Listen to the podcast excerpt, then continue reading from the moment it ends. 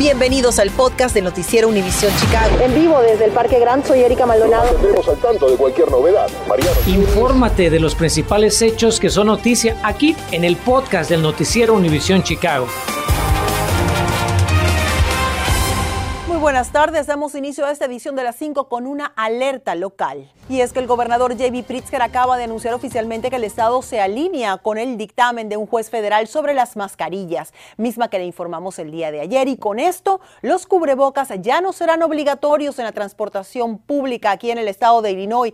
Esto incluye trenes, autobuses y también aeropuertos, aunque aclara que cada municipalidad tiene el derecho de establecer sus propias medidas de mitigación, incluyendo órdenes de uso obligatorio obligatorio de mascarillas en el transporte público. Mi compañero Enrique Rodríguez nos explica dónde sí y dónde no va a necesitar usar su cubrebocas, pues sabemos que es confuso. Y bueno, con este anuncio del gobernador sabemos que hay todavía mucha confusión en cuanto a qué lugares del transporte público van a seguir pidiendo mascarillas y qué lugares lo harán opcional. Y por eso queremos repasar paso por paso cada uno de los servicios para que usted esté bien informado. Así es que tome nota. En cuanto a los trenes y los autobuses, bueno, desde temprano hemos estado en comunicación con la CTA y con PACE. Nos, eh, nos dijeron ellos que sí sigue vigente el uso de mascarilla, pero ante el anuncio del gobernador nos comunicamos con ellos nuevamente. Estamos a la espera de que nos den una respuesta para ver si hay algún cambio. Metra ya dijo que no va a ser necesario el uso de mascarillas. South Shore y Amtrak, mientras que analizan la situación, ya nos han confirmado que no. Ahora, si va a salir de viaje por aire, muchos se preguntan si se tendrá que poner la mascarilla en los aeropuertos. Bueno, aquí en Chicago, tanto en Midway como en el O'Hare, ya está confirmado, no es necesario, pero reiteramos, usted tiene la opción de usar el cubrebocas cuando guste. Y bueno, una vez que esté en el aeropuerto y se vaya a subir a al avión, ¿cuál es el protocolo? Las aerolíneas que tiene ahorita aquí en pantalla eh, no están haciendo obligatorio el uso de las mascarillas, sino opcionales. Es Alaska, Frontier, American Airlines, JetBlue, United Airlines, Southwest, Delta y también Spirit. Eso sí, debemos aclarar que en algunos vuelos internacionales sí le van a pedir mascarilla, así es que por favor consulte a su aerolínea, no sea que se vaya a llevar una sorpresita por ahí. Sabemos que muchos de ustedes son choferes de taxis alternativos o usan este servicio, ¿qué pasará entonces con el uso de mascarilla? Bueno, tanto Uber como Lyft ya han confirmado que no es obligatorio usarlas. Reiteramos, si usted no quiere bajar la guardia, pues las puede seguir usando. Entendemos que es mucha información la que le acabamos de presentar ahorita, pero ojalá que le sirva esta información. Muchísimas gracias, Enrique. Bueno, y justamente este tema de las mascarillas tomó por sorpresa a muchísimos conductores de Lyft y de Uber. Seguimos con María Berreyesa, quien salió justamente a buscar las reacciones de estos choferes a los cambios. Buenas tardes, Erika. Es una noticia que desata opiniones encontradas entre estos conductores y que está obligando a más de uno a tomar sus propias medidas de seguridad. Es a partir de hoy que pasajeros de Uber y Lyft tienen la opción de usar una mascarilla y viajar justo al lado del conductor. Hola Omar, ¿cómo estás? Bien, muchas gracias, ¿cómo estás? Gracias por el tiempo. Esta tarde me encontré con Omar, un conductor de Uber desde hace más de cinco años. Me asegura que este cambio no solo pone en mayor riesgo su salud, también le roba su tranquilidad. ¿Te sientes seguro teniendo a un pasajero aquí al lado tuyo? Ah, no, no, porque ya ya me había acostumbrado a una que no estaba alguien aquí enfrente. Igual en el tema pues de seguridad, tanto salud y tanto pues como lo que estamos enfrentando de robo de vehículos y todo eso, ya que hay pasajeros que son este vienen solamente una sola persona y quieren sentarse aquí enfrente, entonces sí, sí se siente uno incómodo. La nueva orden se produce un día después de que el juez federal anulara el mandato de la administración de Biden de utilizar obligatoriamente mascarillas en el transporte público. Para los conductores de transporte compartido también hay más cambios, pues se elimina la opción de cancelar cualquier viaje que no desee realizar por razones de salud o seguridad. Sin embargo, más que desatar una inseguridad, la Organización de Conductores Independientes de Illinois que aboga por los derechos de estos, me afirma que se convierte en un dolor de cabeza menos. La reacción de la comunidad es mixta, alivio porque ya no tienen que nosotros eh, controlar que se están poniendo la máscara los pasajeros, que eso nos ha causado muchos problemas, que quejaban que no querían ponerse la máscara o nos acusaban a nosotros que estar sin máscara y con tres quejas así nos causan desconexión. Lenny, ¿cuál crees que va a ser el mayor reto para los conductores ahora que se levantaron las medidas de seguridad? Para cualquier chofer que quiere protegerse todavía, va, van a haber situaciones donde ellos van a querer que los pasajeros se pongan la máscara y van a haber gente que van a resistir eso. Eso va a ser uno de los obstáculos más grandes que los choferes van a tener. Lenny insta a los conductores de viajes compartidos continuar usando un cubrebocas. Otra opción es poner una barrera de plexiglas que no permita que pasen las partículas de saliva. Y por último, tener una cámara de seguridad que capte cualquier incidente que estos cambios puedan provocar. Ah, solamente yo creo que usaría la mascarilla, seguiría usando la mascarilla. Eh, y pues cuidándome también con mi gel protector que lo traigo por aquí. Ah. Muy importante recalcar que esta medida no solo aplica aquí en el estado de Illinois, sino también a nivel nacional y estará vigente hasta que autoridades de salud lo indiquen. Esto es todo de mi parte desde el norte de la ciudad. María Berreyesa, Noticias, Univisión Chicago. María, muchas gracias. Lo prometido es deuda. La CTA y también PACE acaba de anunciar a través de un comunicado por escrito que llegó a nuestra sala de redacción hace solo unos minutos de que ya no será obligatorio el uso de mascarilla en sus trenes y autobuses, pero exhortan a los que la quieran seguir usando a que lo hagan. Ahí lo tienen. Le cuento ahora que firma el gobernador Pritzker el presupuesto del Estado más sólido en décadas. El mandatario dijo que sobre la base de tres años de responsabilidad fiscal, Illinois será capaz de ahorrar 1.800 millones de dólares en impuestos a familias trabajadoras. Además, el presupuesto del año fiscal 2023 también destina amplios fondos para la educación, los servicios humanos, la aplicación de la ley y la prevención de la violencia. Incluso Illinois va a contar con un ahorro de mil millones de dólares para emergencias imprevistas. Esta tarde visitamos el vecindario de La Villita para ver si ha cambiado algo a dos años de la implosión fallida de la vieja planta de carbón Crawford. No se pierdan las palabras de funcionarios y activistas. No, porque ya, ya me había acostumbrado, una, que no estaba alguien aquí enfrente. Igual en el tema pues, de seguridad, tanto salud y tanto nos estamos enfrentando de robo de vehículos, todo eso. Conductores de transporte compartido eh, comparten cómo les afectará el levantamiento de la orden de mascarillas. Más gasolina gratis viene en camino y puede ser de varias maneras. Le explicamos quiénes y cómo quieren darle un respiro a su bolsillo. Infórmate de los principales hechos que son noticia aquí En el podcast de Noticiero Univisión Chicago.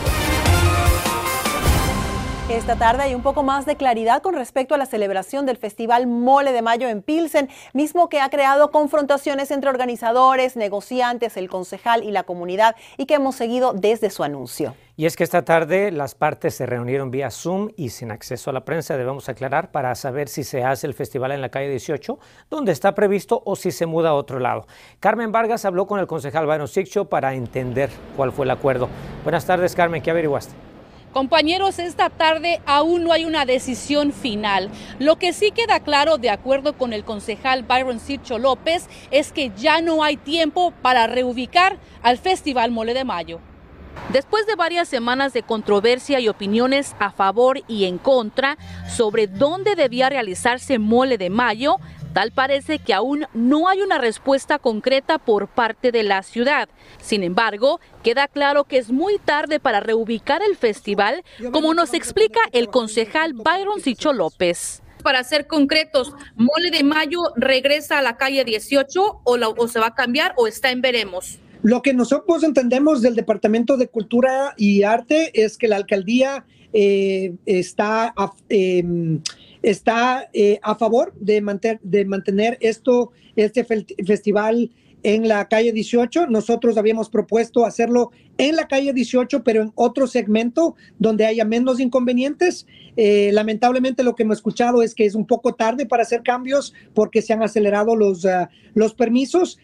Y es que Mole de Mayo está supuesto a realizarse del 27 al 29 de mayo en las calles 18, Ashland y Blue Island en el vecindario de Pilsen. Salimos a recorrer esta zona para saber cuál es la postura de nuestra gente sobre la realización de dicho evento. Es tiempo que el barrio vuelva a vibrar con esa emoción, con las festividades y con todo el turismo que nos trae. Estoy a favor, señorita, porque es muy bonito, ¿no? Convivir con toda la gente que viene de todos los suburbios, que conozca nuestras tradiciones, que es algo muy importante, ¿no? Que es, es, la, es lo de la comida, eh, principalmente el mole, ¿no? No, está a favor para venir a comer mole. Estas reacciones fueron completamente lo contrario a la oposición expresada por algunos en la junta comunitaria que se llevó a cabo el pasado 11 de abril en la oficina del concejal López, en la cual representantes de la ciudad dijeron que todavía faltaba que varios departamentos aprobaran los permisos para el evento. Esta tarde contactamos a la ciudad para saber si ya habían sido aprobados, pero hasta el momento no hemos recibido respuesta. Sin embargo, el concejal López nos compartió que trabajarán juntos por el bien de los constituyentes. Así que el día de hoy lo que se ha comprometido el Departamento de Arte y Cultura es hacer una evaluación conjuntamente con nuestra oficina, una evaluación independiente para evaluar los, um, las, um, eh, las pérdidas de estos negocios pequeños del área para analizar que los organizadores posiblemente compensen o ayuden a que participen estos negocios en este festival. La otra parte es el tema de seguridad pública. Eh, el Distrito 12 se ha comprometido a tener un, em, un plan de seguridad y bien, cabe señalar que contacté al organizador del evento en busca de su reacción y me respondió a través de un representante que no hablará del tema hasta que la ciudad de Chicago dé a conocer su decisión final, misma que le traeremos apenas se produzca. Estamos reportando en vivo desde la calle 18 en Pilsen. Carmen Vargas Noticias, Univisión Chicago. A poco más de dos años de la implosión fallida de una chimenea industrial en la villita, activistas y autoridades continúan buscando respuestas. Mariano Giles averiguó cuáles son sus peticiones y también sus posibilidades de obtener lo que llaman justicia. Yo me lo acuerdo como si fuera ayer y estoy seguro que los residentes de la villita que padecen enfermedades respiratorias lo deben tener aún más presente. Ya han pasado dos años de la fallida implosión de la vieja planta de carbón Crawford aquí en la intersección de la 35 y la Pulaski y al día de hoy hay más dudas que certezas en torno al resultado de la investigación del incidente. Así se ve hoy el predio, propiedad de la empresa Gilco y rentado a la Target. Así se veía hace exactamente dos años y una semana, aquel 11 de abril de 2020, cuando la Gilco procedió a derrumbar la vieja planta de carbón para construir allí su bodega. El resultado fue un verdadero desastre. La implosión fallida provocó una gigantesca nube de polvo que cubrió casi todo el barrio de material contaminante y potencialmente tóxico para la salud. La nube ya se ha disipado, pero aún queda rondando en el aire ese tufillo a impunidad que genera la falta de sanciones claras contra los responsables. De hecho, el informe del ex inspector general Joe Ferguson al respecto, que exige la remoción de al menos un funcionario público y sanciones severas a por lo menos otros dos, al día de hoy ni siquiera ha sido publicado en su totalidad. Ya hay una ordenanza que obliga a la ciudad a publicar el reporte por completo. ¿Para, para cuándo lo vamos a tener?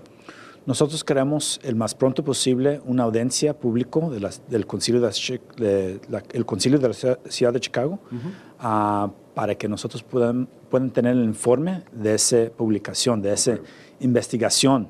Um, nuestra comunidad merece más. El concejal por el Distrito 22, Michael Rodríguez, no supo decirnos para cuándo podría darse dicha audiencia, pero nos explicó que la ciudad argumenta que el reporte de Ferguson no se puede publicar porque no hubo muertes por culpa del incidente ni se cometió crimen alguno. Así que el debate sigue abierto. ¿Qué dice de nosotros como ciudad que a dos años del incidente todavía no se haya castigado o reprendido de alguna manera a las personas que ya han sido identificadas como responsables de, de, de este problema?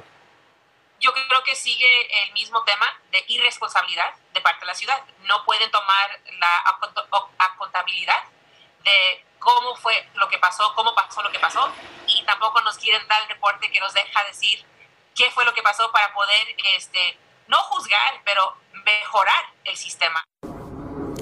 Lógicamente nos comunicamos con la ciudad para saber cuál es la opinión oficial sobre el tema, pero aún estamos esperando respuesta. Mientras tanto, cabe aclarar que no todas son malas noticias en torno a la implosión fallida de la vieja planta Crawford. Por ejemplo, los residentes de la villita lograron que los camiones de carga que ingresan todos los días a esta bodega de la Target no pasen por las calles de su comunidad.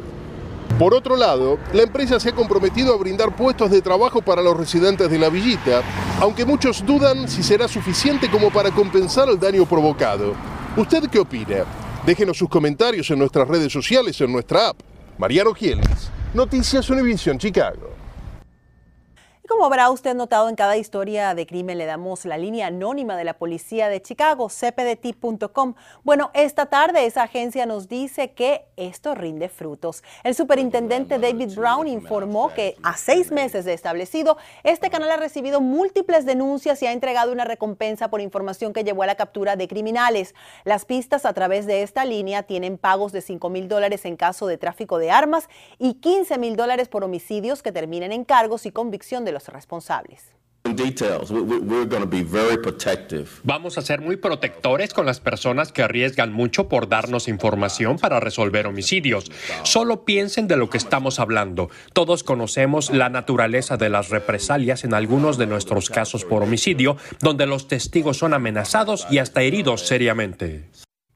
Si usted tiene información para delatar a alguien o dar una pista, usted puede hacerlo de forma anónima. Le vamos a repetir el sitio para que lo uses, cpdtip.com. Si tiene niños pequeños, hay excelentes noticias. Hoy hicieron un anuncio que beneficiará la educación para ellos, pero también su economía. Continuamos con el podcast del noticiero Univisión Chicago. Le cuento que modifican el criterio para entregar gasolina gratis aquí en Chicago. La alcaldesa planea reservar el 75% de las tarjetas de 150 dólares para residentes de barrios pobres al sur y oeste de la ciudad. La modificación pretende acallar la oposición para que la propuesta obtenga la aprobación del Concilio Municipal. El plan también incluye recargas de 50 dólares a tarjetas Ventra de usuarios de la CTA de bajos recursos. Este miércoles podría definirse si la propuesta es aprobada. Bueno, y si quería más gasolina gratis, hoy en sus súplicas el empresario Willie Wilson vuelve a repartir gasolina gratuita en Chicago. El candidato a la alcaldía anunció hoy la distribución de un millón de dólares en combustible a conductores el próximo sábado 23 de abril, tome nota, pero mantiene que esta tercera entrega de combustible nada tiene que ver con sus ambiciones políticas. El empresario dijo que dará horarios y también las gasolineras participantes cuando su equipo termine de afinar todos los detalles. Gracias por escuchar el podcast del noticiero Univisión Chicago. Puedes descubrir otros podcasts de Univisión en la aplicación de Euforia o en univision.com diagonal podcast.